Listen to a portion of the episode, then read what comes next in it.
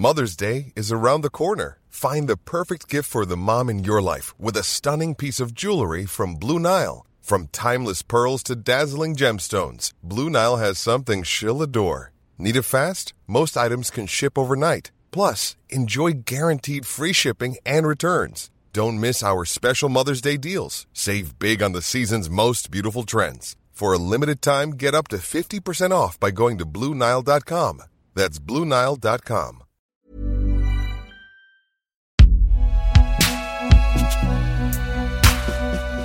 podcast Binge Audio.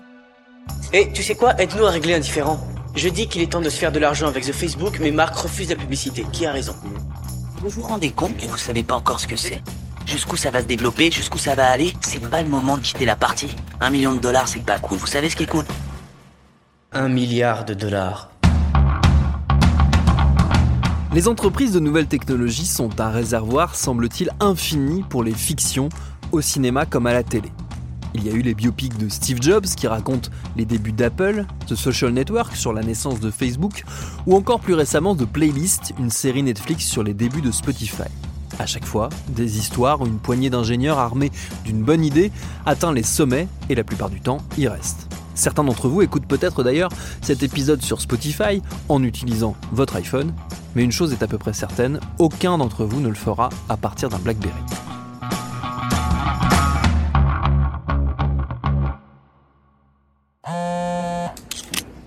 En mars 2023, un autre film s'est ajouté à cette catégorie et s'est penché sur l'histoire du petit téléphone noir au grand clavier. Pour le coup, le film ne se termine pas très bien, puisque la vague des smartphones a balayé celui qui fut un temps l'objet technologique à posséder absolument. Mais n'allons pas trop vite, et repartons au début de son histoire, grâce à Anton Stolper qui signe le texte de cet épisode.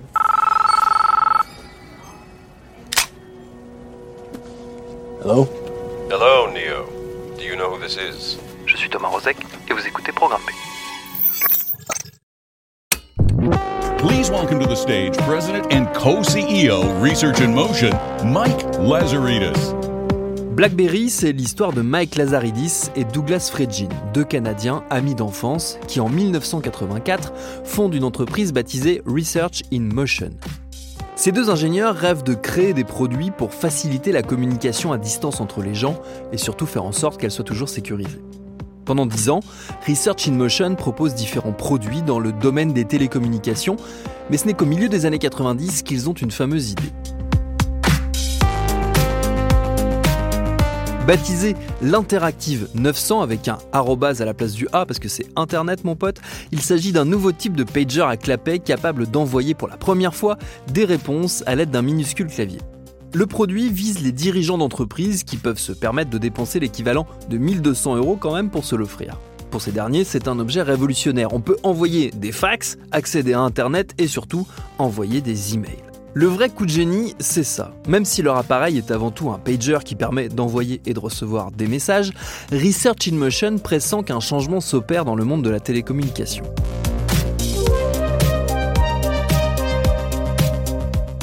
96, les emails, ou les courriels comme on dit, commencent à se répandre et remplacent petit à petit le fax. C'est cette année-là que Hotmail et quelques autres entreprises proposent pour la première fois des boîtes mail gratuites et accessibles à tous depuis une page web. On peut envoyer des messages plus longs à plusieurs personnes simultanément, plus rapidement et sans devoir payer pour le papier ou l'encre que nécessite le fax.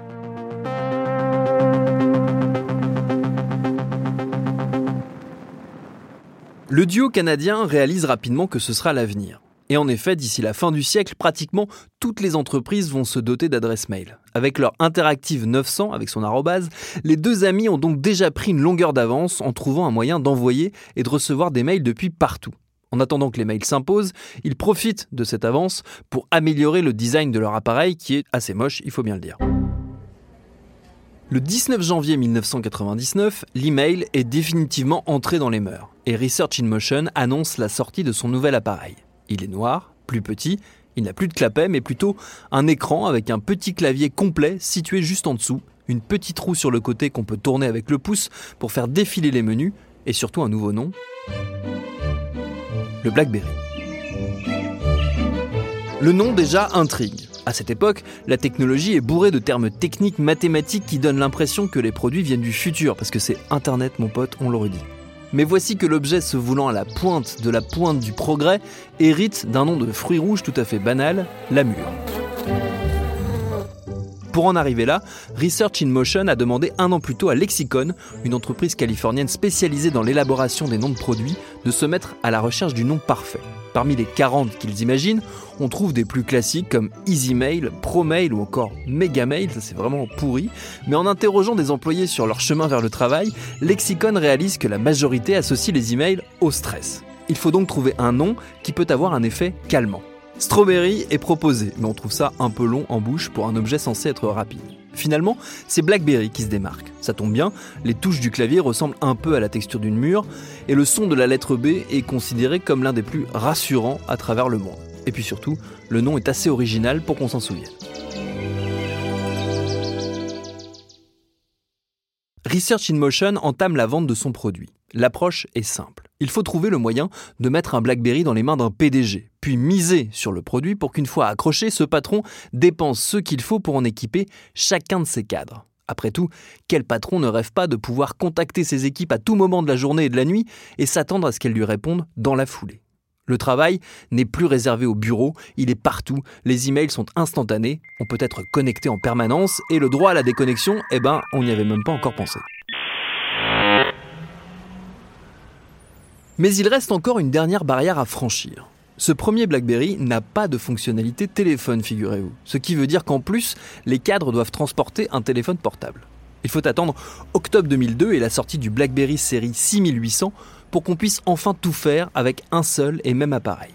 À partir de cette date, on peut téléphoner pour commander une pizza, recevoir des mails incendiaires de son boss à minuit passé juste après avoir envoyé un SMS alcoolisé à son ex, accéder au cours de la bourse sur internet et consulter son calendrier synchronisé pour constater que les vacances sont encore loin. L'avenir est là. Le BlackBerry est un ordinateur de poche de la taille d'une calculatrice. Téléphone, courriel, accès à l'Internet, agenda. Le BlackBerry permet bien des usages où que vous soyez, quoi que vous fassiez. Tout ça dans la paume de votre main.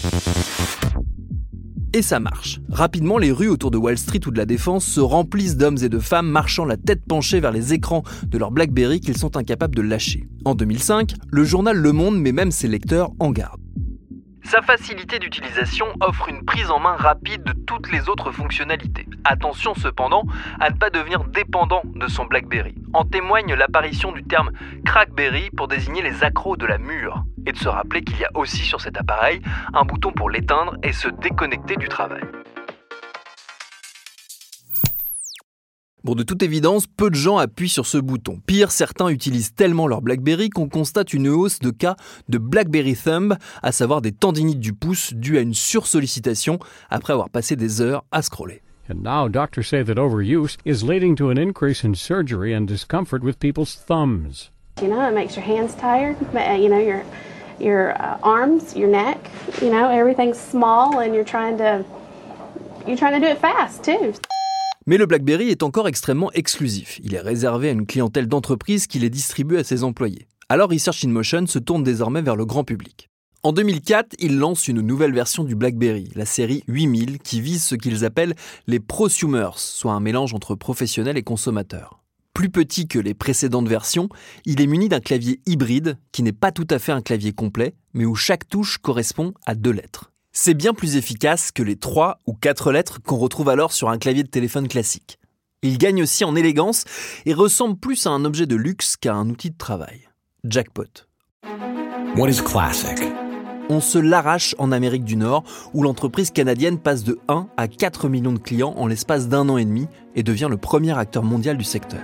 Enduring style, en France, il va falloir attendre la sortie du BlackBerry Pearl, un modèle encore plus raffiné, doté d'un appareil photo de, attention, 1,3 mégapixels et d'un lecteur MP3 pour que les murs se propagent un peu partout. And the classic keyboard and navigation keys you have come to love, built to stand the test of time. This is your classic, faster, more powerful, and always secure. This is your power, upgraded. À partir de 2005, les BlackBerry sont aussi munis d'une nouvelle fonctionnalité qui s'avère essentielle dans leur conquête d'un marché plus large et surtout plus jeune. BlackBerry Messenger ou BBM pour les intimes. un service de messagerie instantanée et chiffré réservé aux utilisateurs de BlackBerry. Pour communiquer, il faut obtenir le PIN de la personne et ensuite, en utilisant un petit forfait Internet ou une connexion Wi-Fi, c'est open bar et messages illimités. Pour les cadres et les utilisateurs pros du BlackBerry, ça permet d'aller encore plus vite. Mais ceux que ça intéresse vraiment, ce sont les adolescents et les jeunes adultes séduits par le côté à volonté de BBM. Fini de comptabiliser le nombre de SMS qu'il nous reste sur le forfait, on peut envoyer des je t'aime et des cœurs à longueur de journée si ça nous chante. À partir de 2007, Research in Motion accélère sa conquête d'un public plus jeune avec la sortie du Curve. Plus léger, moins raffiné, disponible en plusieurs couleurs, il est surtout beaucoup moins cher, 160 euros sans le forfait, contre plus de 400 euros pour les versions plus haut de gamme. Il devient instantanément le téléphone qu'il faut avoir. Dans les cours des lycées et des collèges, il y a ceux qui n'ont pas de téléphone, ceux qui en ont un, et ceux qui ont des Blackberry.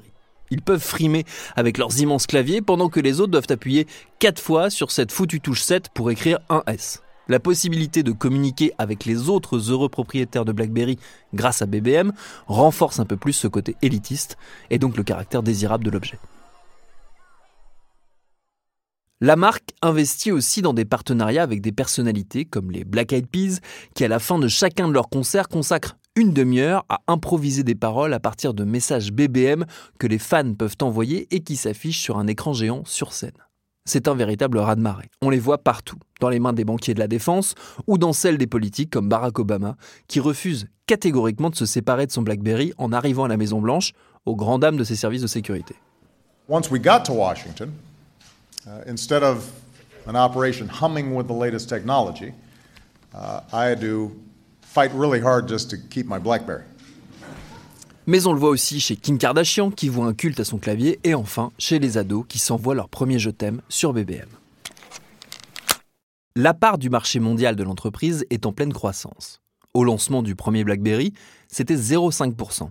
Dix ans plus tard, Research in Motion est à la deuxième place du classement, derrière le géant Nokia, avec 14,5%. Mais en troisième position, un petit constructeur américain est en train de progresser à une allure décoiffante. Il s'appelle Apple. This is a day I've been looking forward to for two and a half years.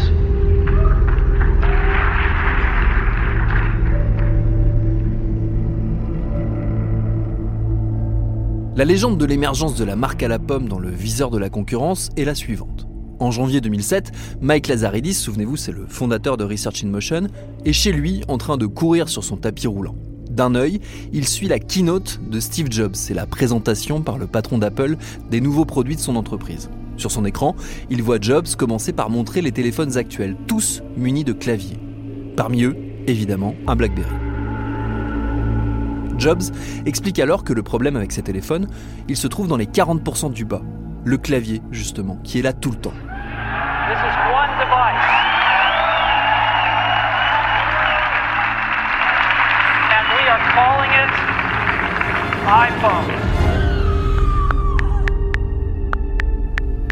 Il dévoile alors l'iPhone avec un clavier tactile qui n'apparaît que quand on en a besoin. Mike est impressionné, un peu effrayé. Le lendemain, il en parle avec Jim Balsillie, qui co-dirige Research in Motion avec lui, et lui dit Ces gars-là sont vraiment bons, vraiment bons. C'est différent.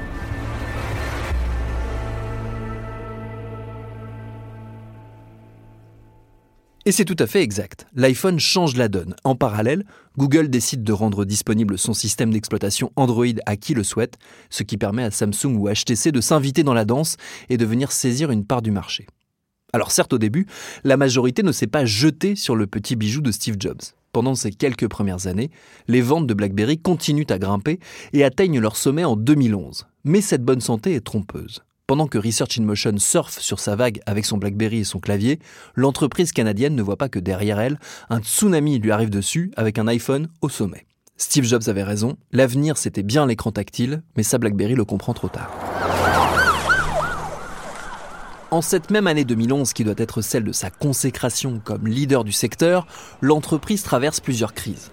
Début août, des émeutes secouent les grandes villes du Royaume-Uni et dégénèrent en pillage généralisé. Birmingham, Bristol, Liverpool, Londres, Manchester. C'est presque toute la Grande-Bretagne qui a été le théâtre des violences hier. La police réalise rapidement que les pillards s'organisent en utilisant, figurez-vous, leur BlackBerry et surtout la messagerie chiffrée BBM. L'autre surprise de ces émeutes, c'est l'utilisation par les pilleurs d'une marque de téléphone, le BlackBerry, dont la messagerie serait plus difficilement infiltrable par la police. Le BlackBerry, autrefois associé aux grandes banques et aux adultes sérieux, se retrouve bien malgré lui raccroché au sujet épineux des émeutes d'adolescents. Cela s'ajoute au fait que le BlackBerry est particulièrement prisé des criminels qui aiment bien, eux aussi, la possibilité d'envoyer des messages chiffrés. Les services secrets britanniques s'efforcent d'essayer de déchiffrer les messages pendant que les politiques, eux, militent pour que le service soit carrément interrompu. Vous savez, couper les réseaux sociaux en temps de crise, ça vous rappelle sans doute quelque chose. Tout ça n'est pas bon pour l'image de la marque. Quelques mois plus tard seulement, en octobre 2011, un problème technique dans un des serveurs de BlackBerry provoque une panne géante qui rend les téléphones pratiquement inutilisables. À Wall Street, où le BlackBerry reste un accessoire essentiel, les banquiers sont désespérés, obligés de courir entre les rendez-vous et leurs bureaux pour vérifier leurs emails sur leurs ordinateurs. Cette crise révèle à quel point le système financier mondial est dépendant de cette entreprise canadienne et on commence à se poser des questions. D'autant plus qu'au même moment, Apple annonce la sortie de son iPhone 4S. L'iPhone, il gagne du terrain, il devient beaucoup plus performant avec sa caméra 8 mégapixels, son assistant virtuel Siri et son système d'exploitation très rapide. Si pendant quelques années le clavier reste un argument valable pour garder son BlackBerry, l'incapacité de l'entreprise à suivre le rythme de progrès de son concurrent va signer sa perte. Elle tente de répliquer en introduisant quelques modèles tactiles ou hybrides comme le Torch, doté d'un écran tactile et d'un clavier qui se glisse derrière, mais c'est trop tard. La vague est passée, BlackBerry ne parvient pas à la rattraper. Les jeunes ont adopté les jeux et les applis des iPhones ou des Android, et les professionnels aussi. En 2011, on l'a dit, l'entreprise signe ses plus hauts résultats avec 52,3 millions de ventes, mais c'est le début de la fin. La même année, elle licencie 2000 employés, et six mois plus tard, Mike Lazaridis démissionne. En 2012, les ventes chutent de 25% et ça ne s'arrête plus. En 2016, 432 millions de smartphones sont vendus dans le monde, mais seulement 207 900 ont un système d'exploitation BlackBerry, et l'entreprise annonce qu'elle cesse la production de téléphones pour se tourner exclusivement vers le développement de logiciels de cybersécurité. People are like horrified that I have a BlackBerry, and I don't understand that reaction mm-hmm. Well, because. because it's antiquated in the Model T of phones right now. That's but why. I, I just a, a BlackBerry. It's it's my heart and soul. Like I love it. I'll never get rid of it.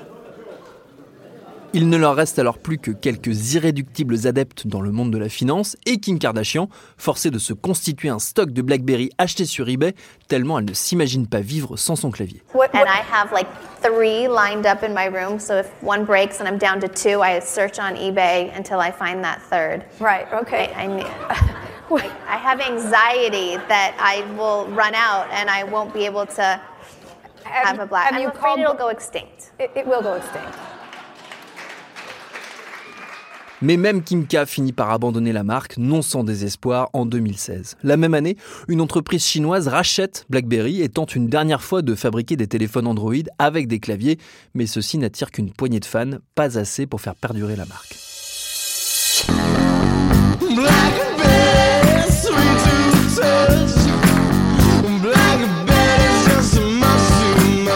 Le symbole le plus puissant de la mort de BlackBerry, on peut estimer qu'il survient en 2020. Une étude du site Compare My Mobile cherche à comprendre l'influence qu'ont les téléphones qu'on affiche sur nos photos de profil sur les sites de rencontres. En gros, est-ce que se montrer avec tel ou tel appareil en main nous rend plus ou moins désirables? Résultat, on avait 76% plus de chances d'avoir du succès avec un iPhone dans la main, mais si on avait le malheur de tenir un BlackBerry, eh ben on avait 74% moins de chances de décrocher un rencard. Encore un rendez-vous manqué, finalement.